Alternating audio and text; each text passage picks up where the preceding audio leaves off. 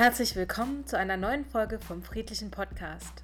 Für ein respektvolles Miteinander von und mit Arthur und Kerstin Dagmar Richter von Friedensrichter.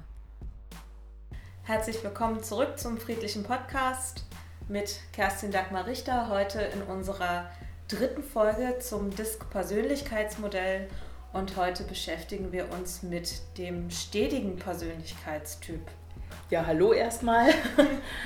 Kerstin, in dieser Matrix, die da entworfen wurde für das Disk-Modell, wo finden wir denn den stetigen Typ? Was hat der für Grundstärken?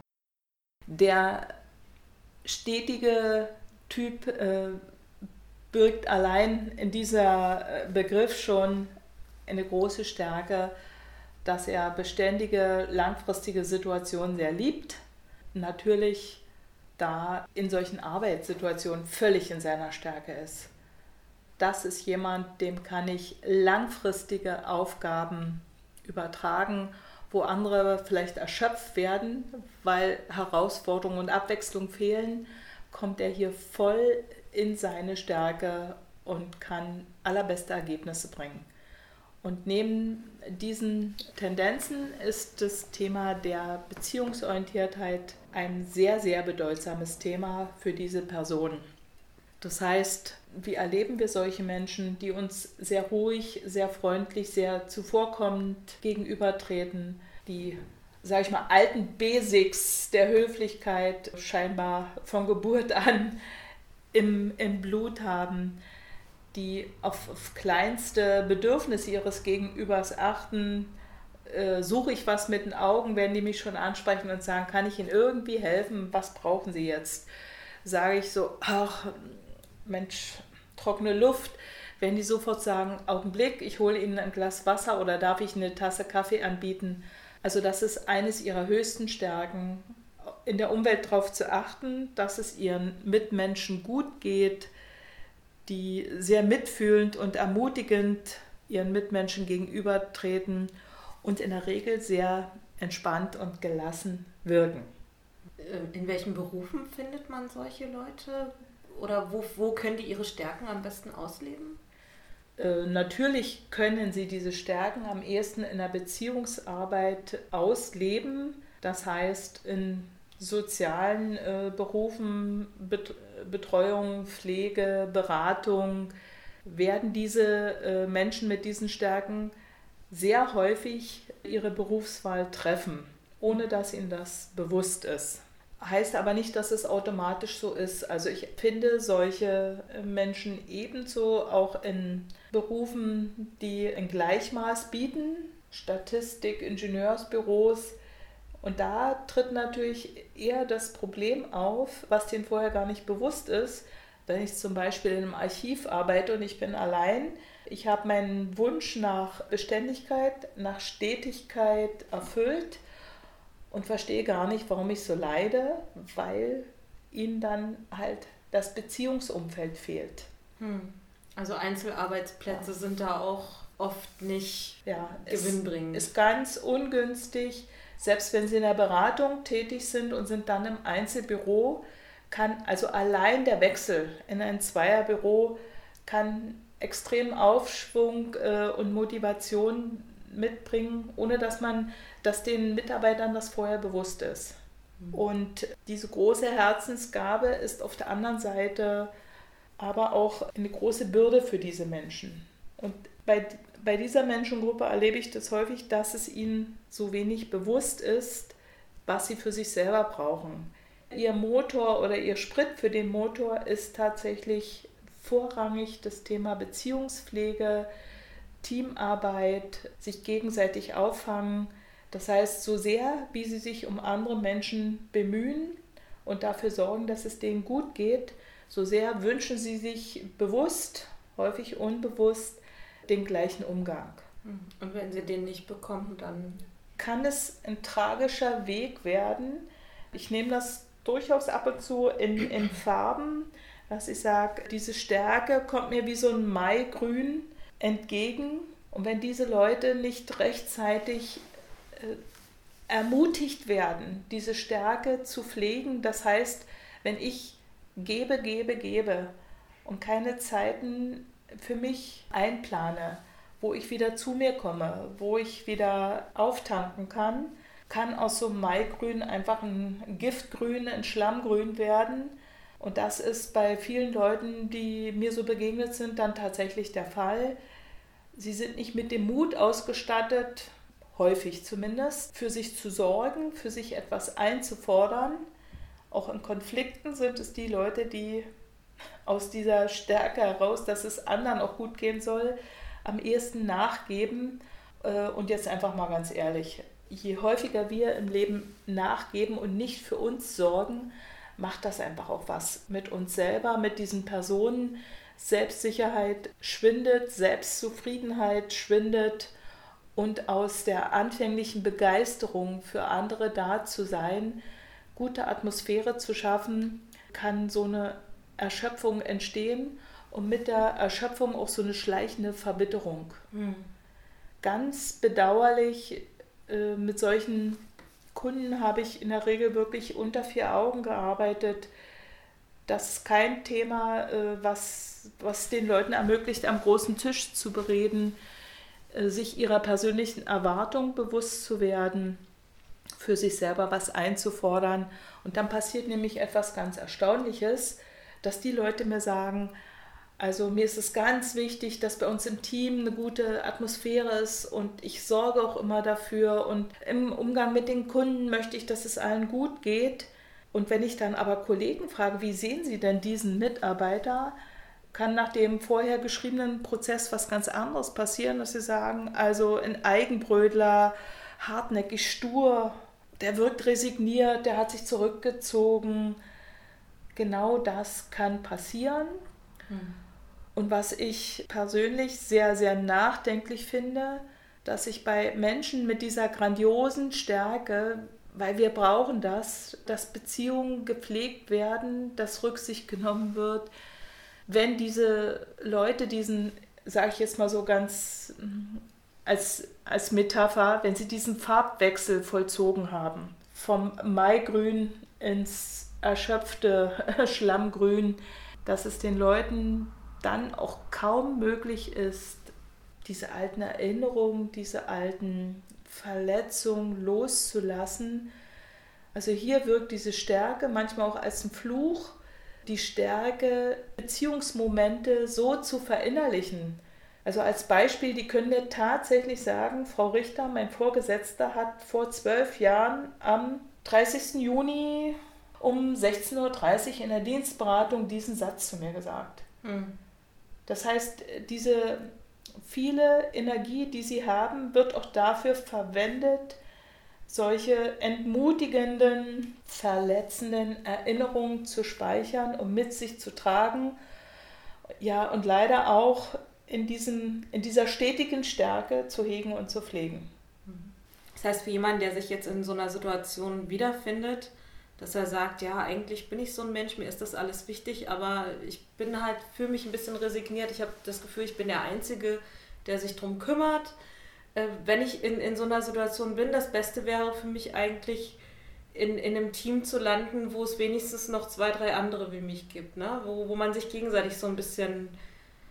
Äh, äh, sowohl als auch. Äh, ich erlebe leider manchmal auch, dass sie sich dann so in, in Unterklicken zusammenschließen hm. Und ihre Leute draußen, nehmen es mir jetzt nicht übel, ihre Verletzungen äh, hegen und pflegen okay. miteinander.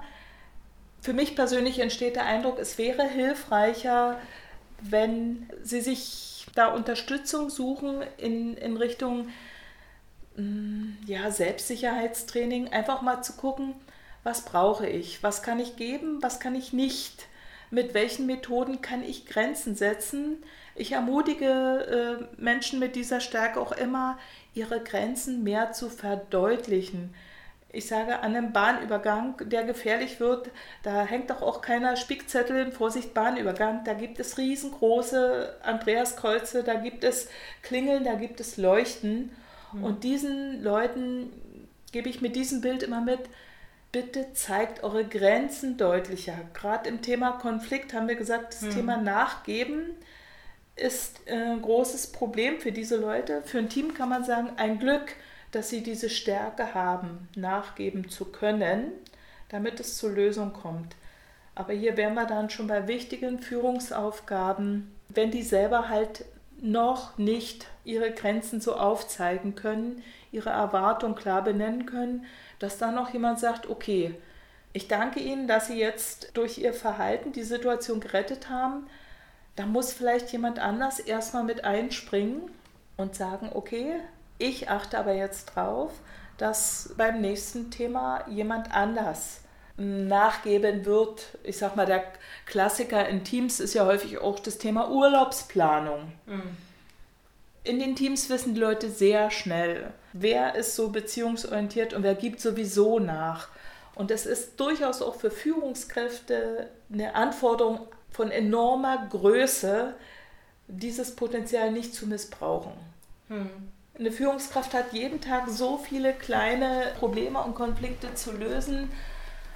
Und wenn ich als Führungskraft selber schon merke, ich bin an der Belastungsgrenze, nehme ich unter Umständen auch schneller in Kauf zu sagen, Kollege Schmidt und Kollege Lehmann, äh, die sind sowieso still, die halten sowieso den Mund, äh, die werden sich nicht wehren.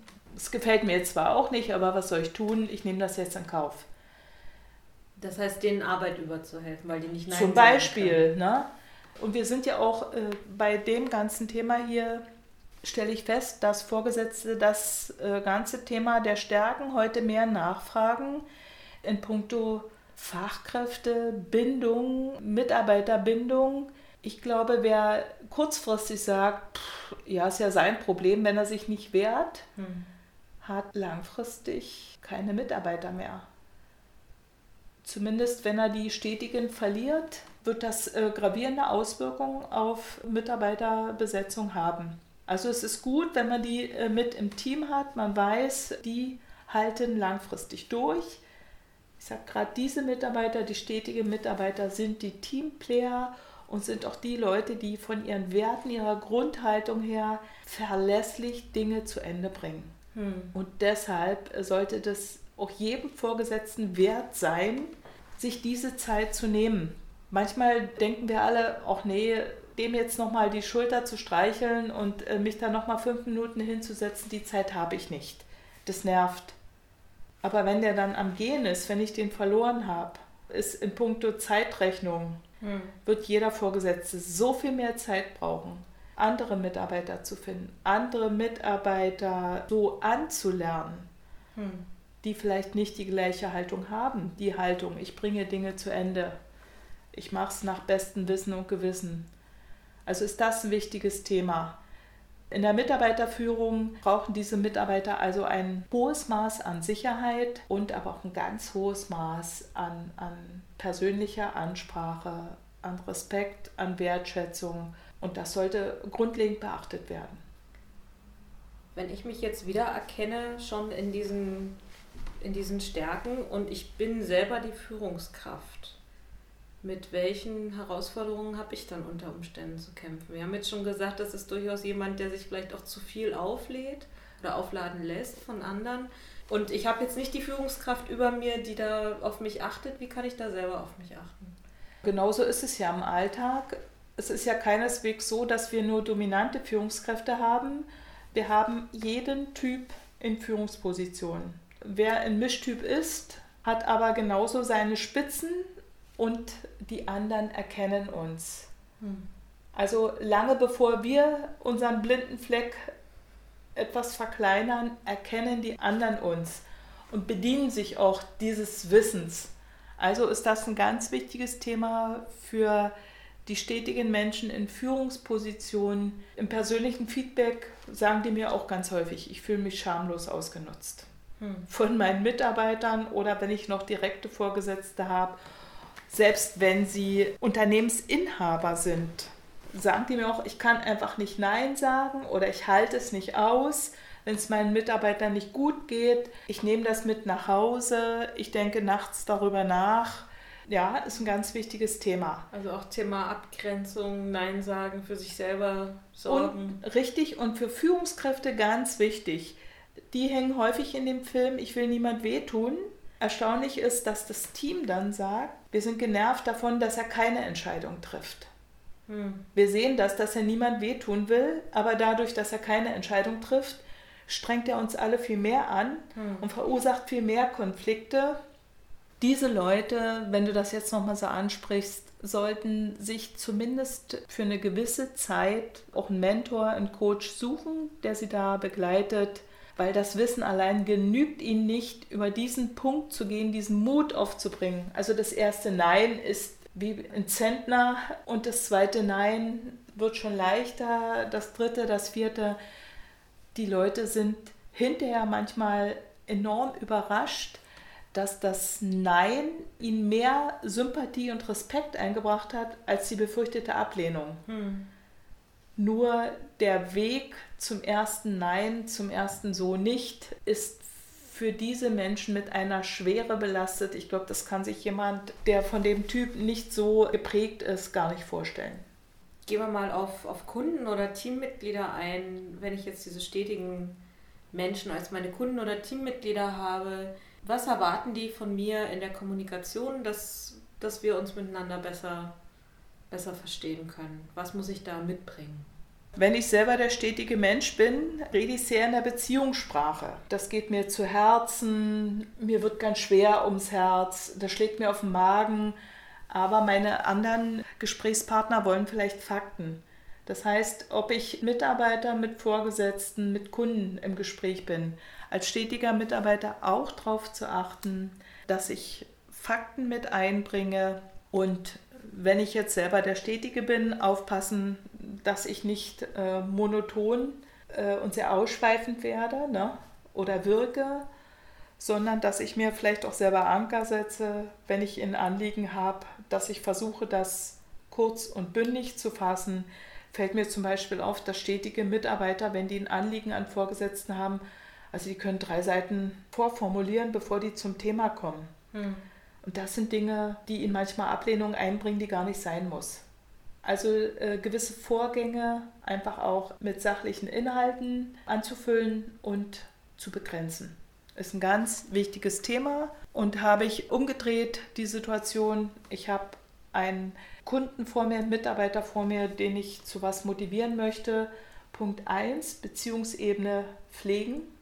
Ich kann nicht gleich mit Sachthemen kommen und bei solchen Menschen dann aber auch ruhig rangehen.